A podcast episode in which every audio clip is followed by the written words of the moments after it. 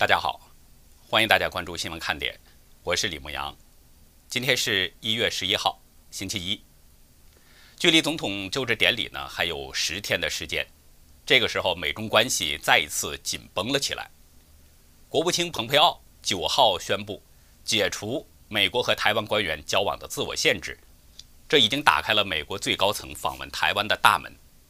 我们今天呢就会重点的来谈谈这方面的内容，然后会继续关注海内外的疫情以及所带来的影响。在今天的中共外交部记者会上，有记者提到，蓬佩奥解除了美台交往限制，而拜登过渡团队呢，一名官员表示，一旦拜登就任，将会继续支持以符合台湾人民愿望和最大利益的方式解决台湾问题。随后，中共发言人赵立坚再次展现了战狼的本色，不过呢，他没有针对拜登，而是把焦点对准了蓬佩奥，他奉劝蓬佩奥之流。停止操弄涉台议题，声称否则必将遭到历史严厉惩罚。不过，赵立坚似乎也是对拜登有一些警告之意，声称呢，美方应遵守一个中国原则和中美三个联合公报规定，停止任何提升美台关系的言行等等。而《环球时报》那更是把矛头转向了民进党，威胁不要跟着美国动，否则就是民进党政权存在的最后几天等等。而且呢，他还呼吁国际社会站在中共的一边。我们这里简单说一下，所谓的美台交往限制，通常呢就是指台湾驻美的这个外交官呢不能进入到白宫或国务院。但在过去的两年，这个限制已经一步步的出现了松动。中共跳脚，完全是在人们的意料之中，因为美国解除美台交往限制，意味着美国已经把台湾当成了独立国家。两方的交往将不再局限于民间了。美国这个动作意义和影响都太大了。换个角度说，如果中共对台湾动武的话，那就是对别的国家的侵略，很可能会引起别的国家的干预。除了美国将出手之外，其他台湾的友邦国家和主持正义的国家都可能会出手协助台湾。也就是说，中共想武统台湾变得越来越难了。如果中共执意动手的话，那就相当于中共在挑起世界大战。而如果真的发生了世界大战，后果非常严重，中共讨不到任何便宜，很可能中共政权将会被世界各国摧毁。这个后果，中共不得不考虑。所以呢，赵立坚和胡锡进的叫嚷相当的厉害，但是实际上中共并不敢轻举妄动。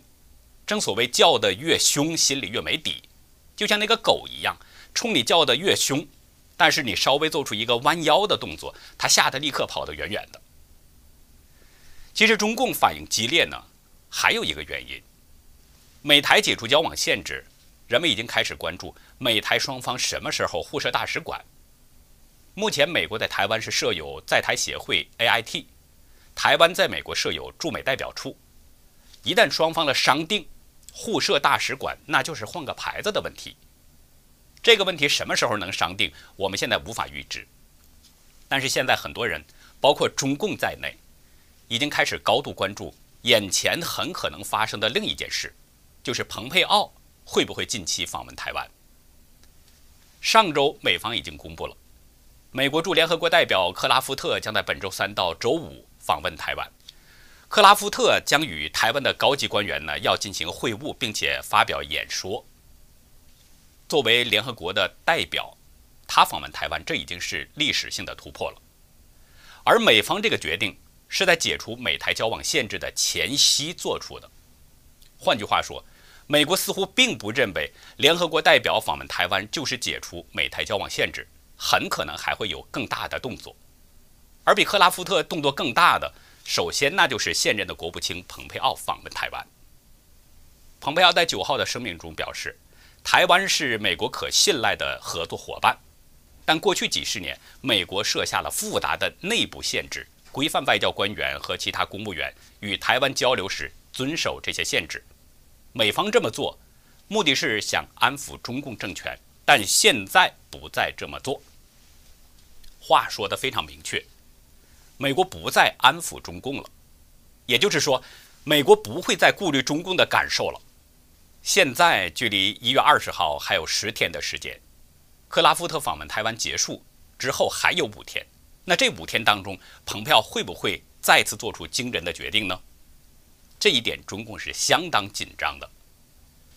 胡锡进在昨天的评论中表示，中共需要向美方发出必须悬崖勒马的强烈信号，让美台双方都清楚，如果让蓬佩奥在任期结束前访问台湾，北京的反应。将是排山倒海的。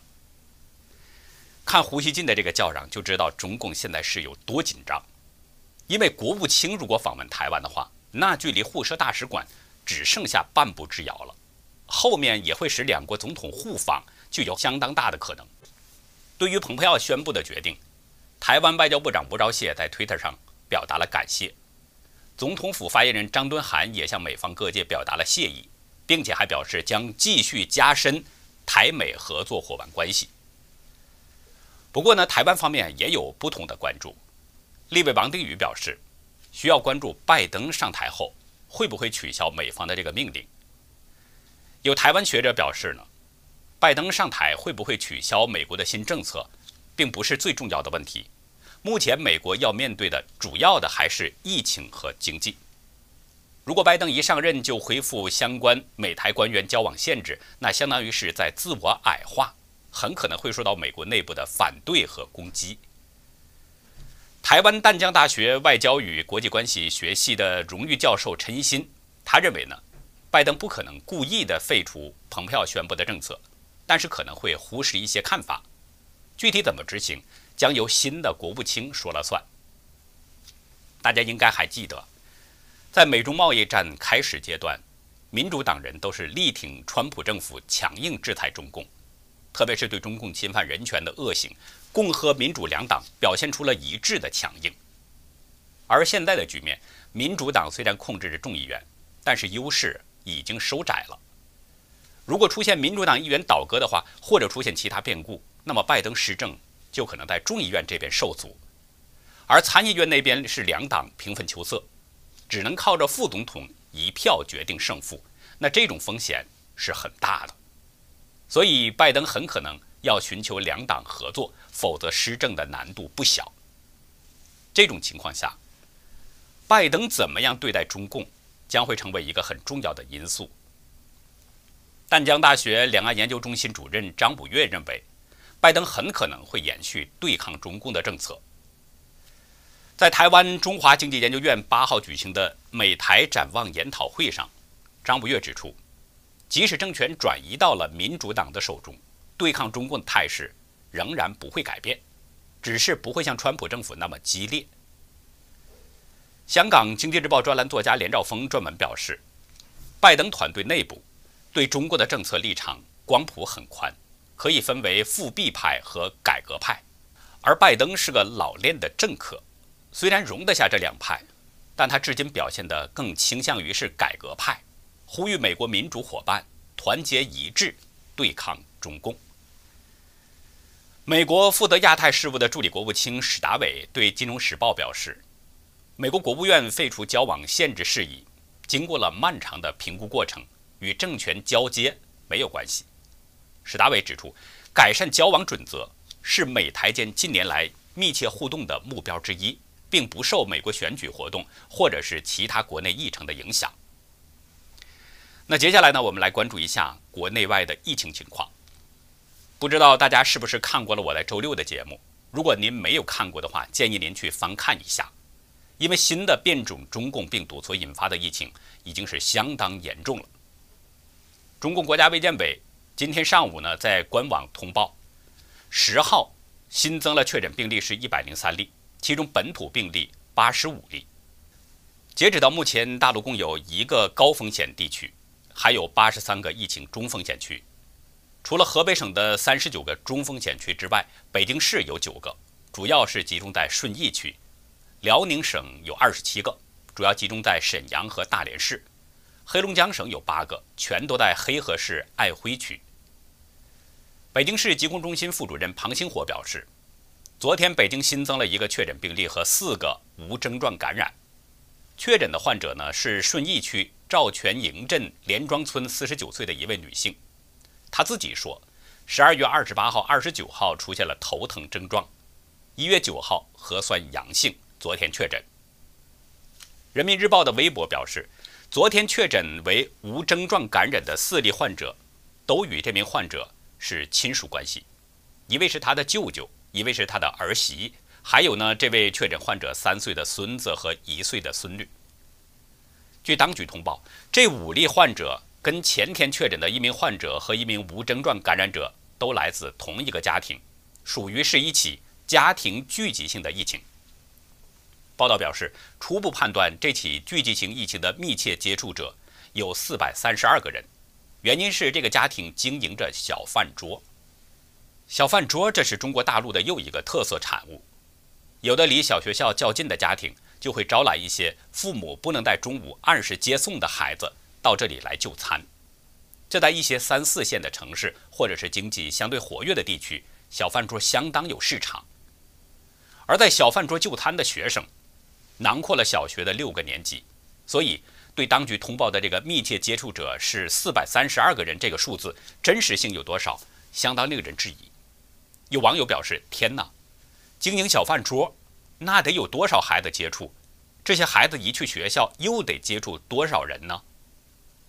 另外，有一个叫姚伟泥鳅的网友透露，这个开小饭桌的家庭，女主人知道自己发烧了，但是第一次没有去做核酸检测，在家里扛着。网友表示，现在确诊了，整个赵全营镇都乱了，连夜做核酸，做完核酸后，好几个村子就开始封村。网友还透露。这名确诊的患者呢，觉得很严重了，以后不敢在顺义看病，跑昌平看病去了，当场就让昌平医院给扣下了。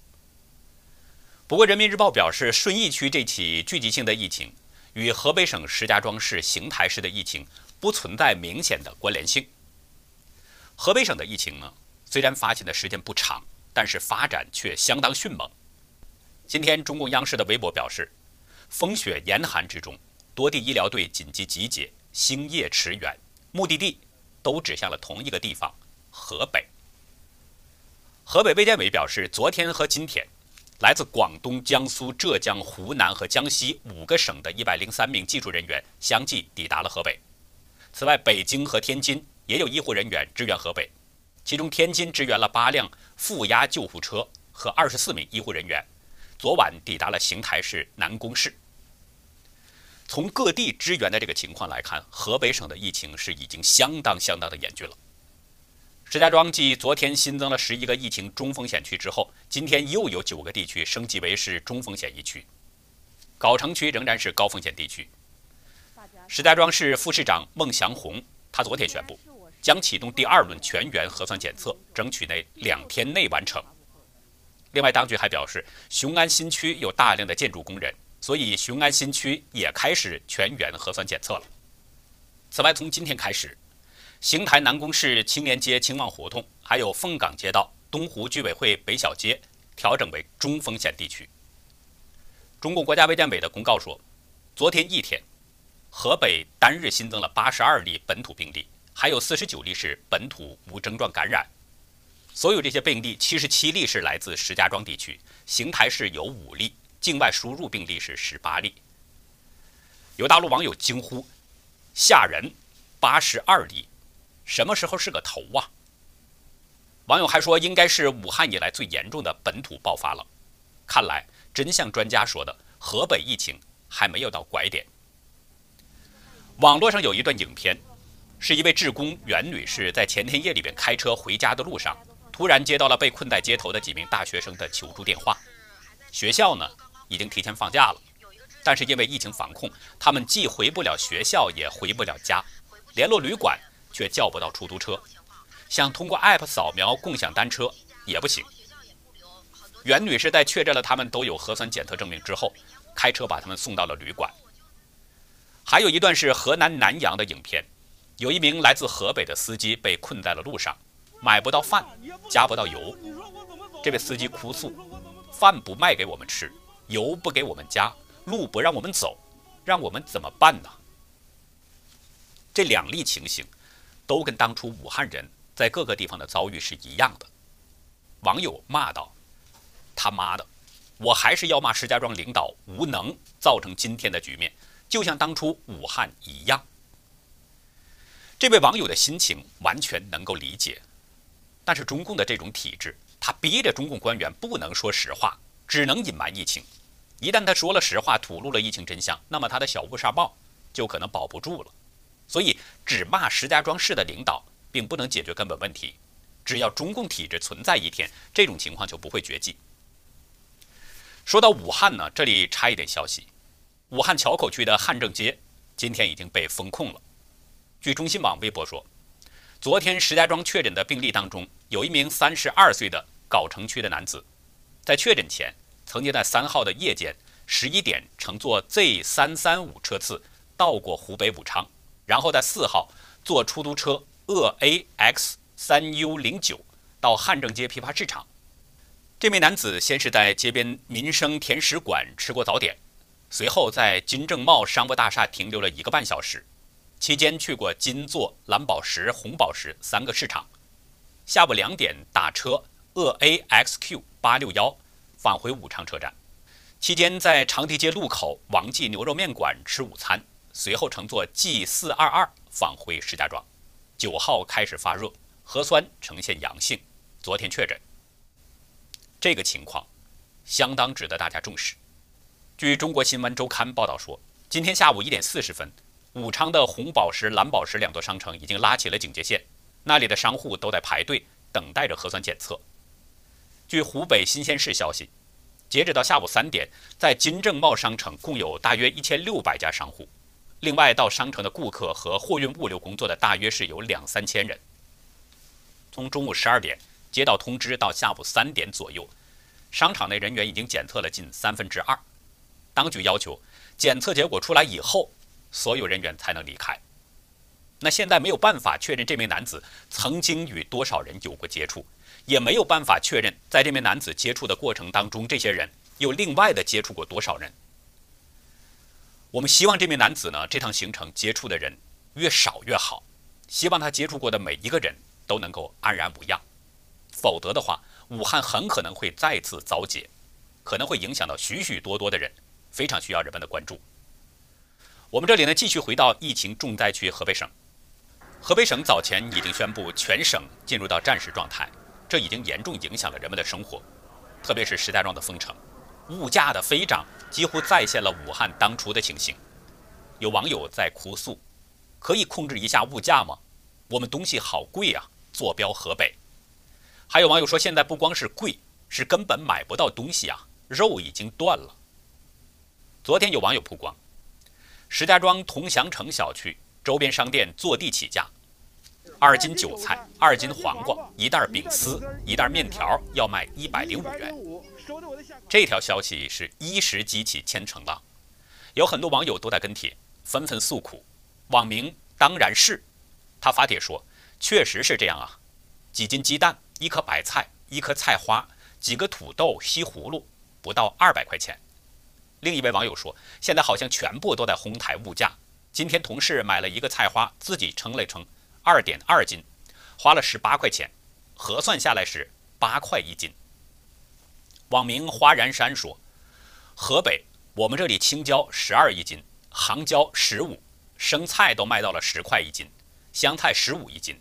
生姜十八一斤，大葱五块钱一斤，鸡蛋五块五，蒜黄什么的更吃不起。网民不会起回应说：“现在物价真不是一般的高，纪念一下吧，随便买买水果就两百块，蔬菜鸡蛋价格也翻倍。”网民的倾诉显然是在打当局的脸。就在网民们诉苦的同时，河北当局还在对外宣传物价稳定。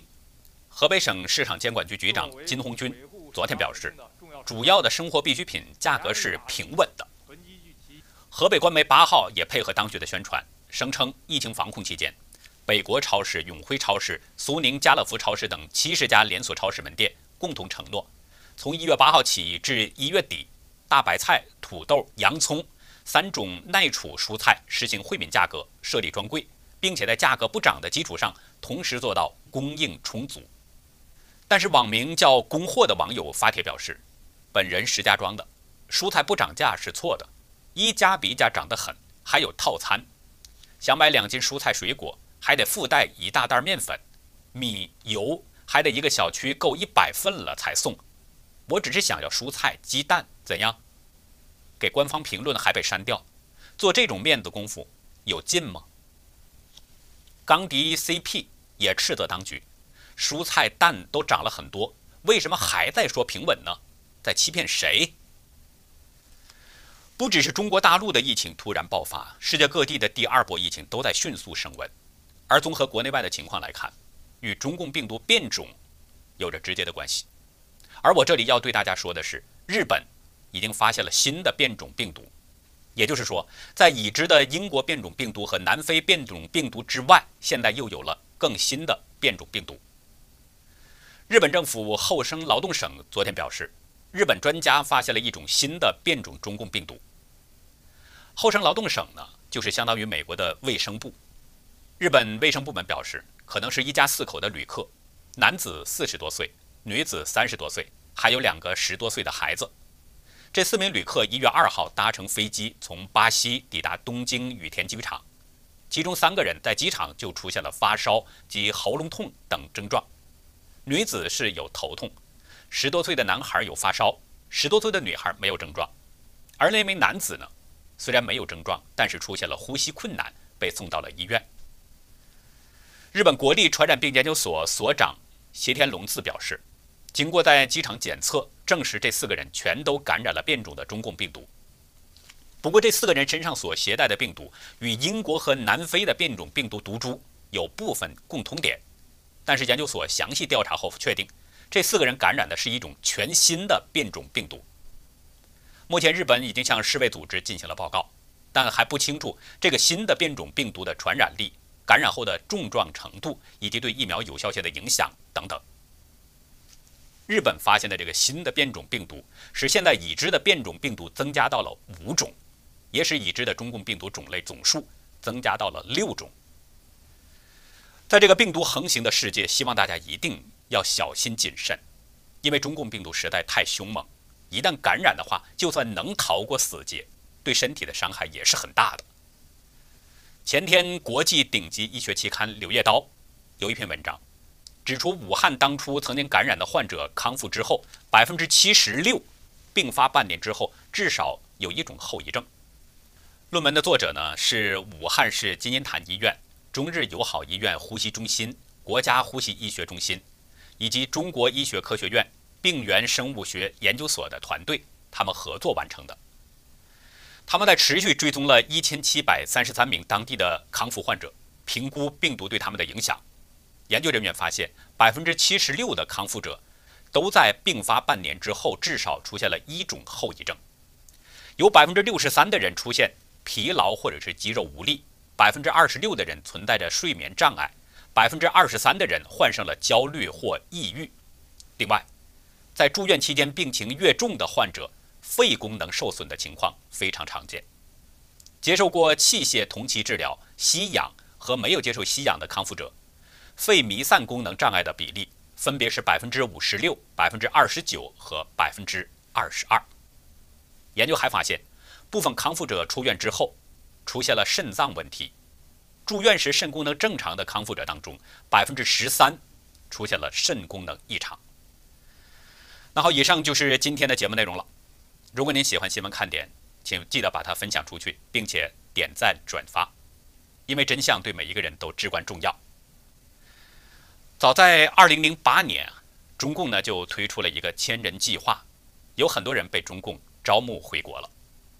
其实学有所成，报效国家本无可厚非，但是如今的中国完全是落在了中共的魔掌，把自己的所学回国奉献，实际上就是在助恶为虐。但是中共并不是真的珍惜人才，中共向来是过河拆桥、卸磨杀驴，很多人在回国之后都有着深深的痛悔。在今天的会员区，我要向您介绍一位早期回国的教授乌宁坤的故事。欢迎大家到优乐客会员区了解更多。感谢您的收看，再会。